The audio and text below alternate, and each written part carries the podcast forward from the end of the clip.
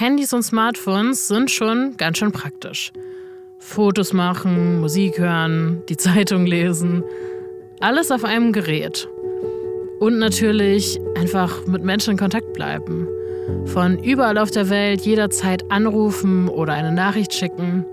Das ist ja nicht nur praktisch, wenn man mal im Urlaub ist. Mit dem Handy in der Tasche haben wir einfach Sicherheit.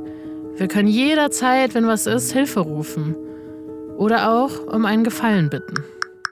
Hallo Mama, mein Handy ist kaputt gegangen und weil ich eine neue Nummer habe, funktioniert meine Banking-App nicht mehr. Ich muss aber dringend eine Rechnung bezahlen. Kannst du das Geld für mich überweisen? Vielleicht hatten Sie so eine Nachricht ja auch schon mal auf dem Handy. Es geht nämlich um die Hallo Mama oder Hallo Papa Masche. Legen Sie nicht auf. Du musst bitte die 3000 Euro jetzt sofort überweisen. Mama, ich hatte einen Unfall. Hier spricht die Polizei. Und damit herzlich willkommen zu Miese Maschen, Telefonbetrügern auf der Spur. Ich bin Rebecca Niebusch. In meiner Arbeit als Journalistin habe ich mich in den letzten Monaten intensiv mit Betrugsmaschen beschäftigt. Und in dieser Audioserie verrate ich Ihnen die Tricks, mit denen Kriminelle ihre Opfer am Telefon oder über Messenger-Dienste wie WhatsApp immer wieder hereinlegen. Dazu greife ich einfach selbst zum Hörer und spreche mit Experten. Die erklären mir dann, wie man sich vor den miesen Maschen schützen kann. Die wichtigsten Tipps fasse ich Ihnen dann am Ende jeder Folge nochmal zusammen. Es geht los mit der ersten Betrugsmasche, dem sogenannten Enkeltrick 2.0. Die Kriminellen haben eine alte Masche nämlich einfach ins Jahr 2023 übertragen und erreichen ihre Opfer jetzt übers Handy. Genauer gesagt über SMS und WhatsApp. Sie werden gleich einen Nachrichtenaustausch hören zwischen einem Betrüger und einer Frau, die glaubt, dass sie mit ihrem Sohn schreibt. Den Dialog haben wir nachgesprochen, er basiert aber auf echten Fällen. Alles beginnt mit einer SMS-Nachricht der Betrüger. Hallo Mama, das ist meine neue Nummer. Kannst du mir eine Nachricht bei WhatsApp schicken, wenn du das siehst? Die Frau speichert die vermeintliche neue Nummer ab und schickt eine Nachricht bei WhatsApp. Hallo mein Schatz, ich habe die Nummer jetzt abgespeichert. Wieso hast du denn eine neue? Liebe Grüße, Mama. Die Betrüger bitten jetzt darum, 3000 Euro an ein fremdes Konto zu überweisen. Hallo Mama, mein Handy ist kaputt gegangen und weil ich eine neue Nummer habe, funktioniert meine Banking-App nicht mehr. Ich muss aber dringend eine Rechnung bezahlen. Kannst du das Geld für mich überweisen? Sie schicken eine Nachricht mit einer Bankverbindung, auch als das Opfer Rückfragen stellt. Kannst du nicht selbst eben zur Bank fahren? Du wohnst doch da in der Nähe. Kannst du nicht nachfragen, ob du einen Zahlungsaufschub bekommst? Die Betrüger lassen sich immer wieder Ausreden einfallen. Ich bin gerade nicht zu Hause. Das muss aber sofort bezahlt werden. Am Ende überweist die Mutter das Geld. So, hab gerade die 3000 Euro überwiesen. Vielen Dank. Im Nachrichtenverlauf löschen die Betrüger jetzt alle Angaben zur Bankverbindung und reagieren nicht mehr. Die Mutter wird stutzig und wählt die alte Nummer ihres Sohnes. Hallo Mama. Hallo, du hast mir gar nicht mehr geantwortet. Das Geld habe ich überwiesen. Was? Welches Geld? In unserem fiktiven Fall hätte die Geschädigte jetzt 3000 Euro verloren. Die Geldsummen, die die Betrüger verlangen, variieren aber stark.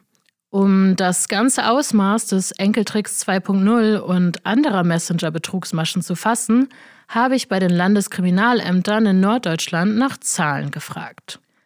Das LKA Niedersachsen hat mir geantwortet, dass der Schaden durch Messenger-Betrugsmaschen im vergangenen Jahr im mittleren einstelligen Millionenbereich gelegen habe. Diese Zahl ist aber nur ein Richtwert. In der polizeilichen Kriminalstatistik ist Telefonbetrug nämlich nicht individuell aufgeführt. Deswegen kann ich hier nur auf die Zahlen der laufenden Bearbeitung von Fällen zurückgreifen. Warum der Enkeltrick 2.0 so erfolgreich ist, hat mir die Kriminalpsychologin Helga Ihm am Telefon erklärt. Am Institut für Wirtschaft und organisationale Prozesse in Osnabrück schult sie unter anderem den Umgang mit Betrügern. Niebusch, hallo. Hören Sie mich? Yes. Frau Ihm hat für unser Thema eine besondere Expertise, denn sie hat als forensische Psychologin im Strafvollzug gearbeitet. Und da kommt es gar nicht umhin, nicht mit Betrugstätern in Kontakt zu kommen, weil das eben eine Population ist, die sehr stark im Vollzug so vertreten ist. Ja, und so hat das begonnen, dass mich das selber sehr interessiert hat, wie die Mechanismen sind, wie die ähm, vorgehen, war ja als Psychologin da. Und dann haben sie plötzlich einen Gegenüber, der ist da irgendwie geschickter oder smarter oder viel schneller. Und na klar, man dachte, wie macht denn der das? So, und so hat es eigentlich angefangen. Das ist ja wie ein bisschen die Neugier geweckt worden und zum Teil auch eine gewisse Betroffenheit, weil wenn man tiefer einsteigt bei manchen von diesen Menschen, dann ergibt sich da auch wirklich so, ähm, ich nenne es mal, wie eine Kollegin das mal genannt hatte, so das Drama des begabten Kindes. Ah, okay. Bei diesen Fähigkeiten und Kompetenzen, die da einfach ähm, mitunter vielleicht schon als Disposition, als Veranlagung mitgegeben wurden, dass es da so schwierig war für denjenigen, das so zu kultivieren, diese Fähigkeiten, dass das halt in einem rechtssicheren, ähm, also in einem, in, einem, in einem straffreien Rahmen, ne, das prosozial ausgelebt wird. Im Strafvollzug, das hat Frau Emir so erklärt, gehe es vor allem um die Rückfallprävention. Da schaut man dann einerseits auf die Biografie des Täters, aber noch etwas anderes ist wichtig und da auch äh, zu reflektieren und zu gucken, woraus speist sich eigentlich meine Motivation. Also auch zu gucken, diese Euphorie im Delikt, die ja manchmal so das Entscheidende ist, das Handlungsleitende ist, dass man es auch immer wieder tun möchte, weil außerhalb vom Delikt eben diese, dieses Belohnungsgefühl, dieses positive Gefühl dabei, egal ähm, wie man es jetzt bezeichnen möchte, ich nenne es jetzt einfach Euphorie, dass mhm. das halt eben nur im Delikt stattfindet. Und außerhalb vom Delikt ist man halt auf sich selber zurückgeworfen. Und da schlummern dann natürlich so diese unter Umständen Minderwertigkeitsgefühle. Aber im Delikt, da ist man plötzlich jemand. Ne? Und da ist man nicht nur irgendwer, sondern man ist derjenige, der die Interaktion bestimmt. Und zwar mhm. auf eine ganz charmante Art und Weise, weil ein Betrüger ist ja nicht jemand, der, der schlägt oder der einen beraubt, ja, oder einfach nur bespielt, sondern es ist ja vielmehr jemand, der uns ähm, einvernimmt, der uns verführt, der uns zum Komplizen macht, der uns überreden kann.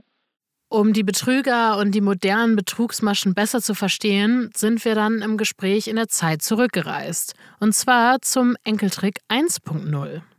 Das entstanden ist in den 90er Jahren, so dieses Phänomen, was wir Enkeltrick bezeichnen.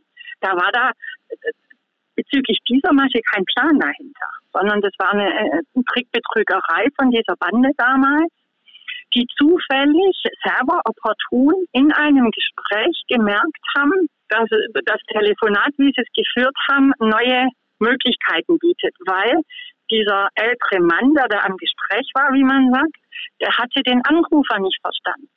Ne, und der hat danach gefragt, wie, also alte Menschen, die Sensorik wird ja schwächer, ne?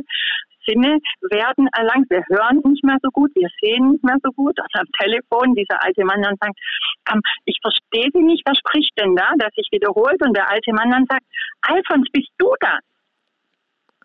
Und dann oh sagt natürlich ein Trickbetrüger, die ja anpassungsfähig und chameleonartig in Situationen gehen können und Stegreif aus der Situation heraus ähm, korrespondiert antworten und dann sagt, ja, ich bin's, Alfons, wieso erkennst du mich denn nicht? Ja, ich weiß auch nicht, irgendwie rauscht so. Ja, das Telefon, die Leitung ist ja irgendwie. Ja, Alfons, was machst du denn? Ich dachte, du bist dort und dann. Ja, weißt du, das wollte ich dir ja erzählen. Da hat mir jemand meinen Geldbeutel geklaut. Wie, der hat dir deinen Geldbeutel geklaut? Ja, das ist jetzt alles weg, jetzt komme ich nicht mehr nach Hause. Du musst mir unbedingt Geld schicken, dass ich mir die Fahrkarte kaufen kann. Statt einem kalkulierten Betrug war das also eher ein Zufallstreffer, der dann aber immer weiterentwickelt wurde und am Ende zum Enkeltrick 2.0 geworden ist. Täter sind halt sehr ähm, anpassungsbereit. Das heißt, in dem Moment, wo Kommunikationstechnik sich verändert und sie erkennen, dass sie einsetzbar ist, um eine neue Masche zu entwickeln und dergleichen, da sind die sehr spontan. Ne? Und da greifen die auch zu und entwickeln dann dementsprechend mit dieser neuen Technologie auch sowas wie eine Choreografie, eine neue. Aber von der Vorgehensweise ist es ja vergleichbar, ob ich das am Telefon mache oder über WhatsApp. Aber warum ist die Masche weiterhin so erfolgreich? Was, was ist der Trick? Was der Vorteil von den Tätern ist, egal ob sie es mit Technik machen oder nicht, ist ja einfach das Menschsein von uns. Wir, wir haben ja nicht den ganzen Tag so eine Hab-Acht-Stellung. Wir denken ja nicht ständig dran, hoppla, pass auf, weil du könntest Opfer einer kriminellen Masche werden. Sondern wir leben eigentlich ziemlich unbekümmert in unserem Alltag und das ist ja auch gut so, weil wir wollen uns ja sicher fühlen.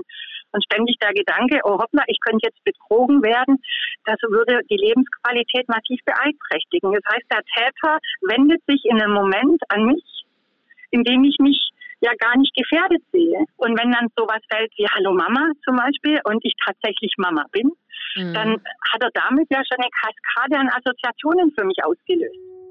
Also Assoziationen, die dann zufällig passen, so wie in unserem Beispielchat. Da ist ein Sohn, der sowieso ständig sein Handy verliert und im Studium auch knapp bei Kasse ist. Der braucht Hilfe, eine Rechnung zu bezahlen. Das passt einfach. Und zufällig haben die Betrüger dann mit ihrer Story direkt ins Schwarze getroffen. Da denkt man gar nicht dran, die Geschichte zu überprüfen. Und auch dafür hat Frau Ima eine Erklärung.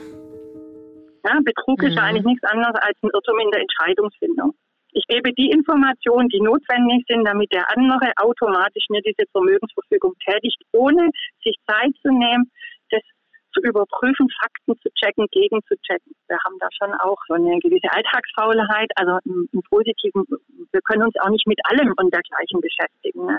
Und, und da gehen wir halt davon aus, dass wir halt auch so diese diese Vorstellung haben, dass Unrecht halt einem selber nicht widerfährt. Und das zeigen ja auch Studien. Ne? Wenn Sie, wenn Sie Menschen fragen, wie hoch sie die Wahrscheinlichkeit einschätzen, dass ein Opfer zum Beispiel von Betrug wird, ähm, dann kommen schon Antworten, ja, sehr viel, also sehr hoch. Und dann fragen sie, ja, und wie schätzen Sie das bei sich selber ein? Nee, also ich nicht. Also mir kann das nicht passieren. Mhm. Und da wissen wir halt aus der Psychologie auch, da sind natürlich auch so Denkfehler, die da passieren. Ja, oder so kognitive Verzerrungen wird man das nennen. Also die Vorstellung, die Illusion der eigenen Unverwundbarkeit oder so das gerechte Weltdenken. Da mir keinen Kopf mache, mich da vielleicht einfach auch ein bisschen überschätze in meiner Vorstellung der Unverwundbarkeit und gleichzeitig diese Skrupellosigkeit der anderen Seite massiv unterschätze.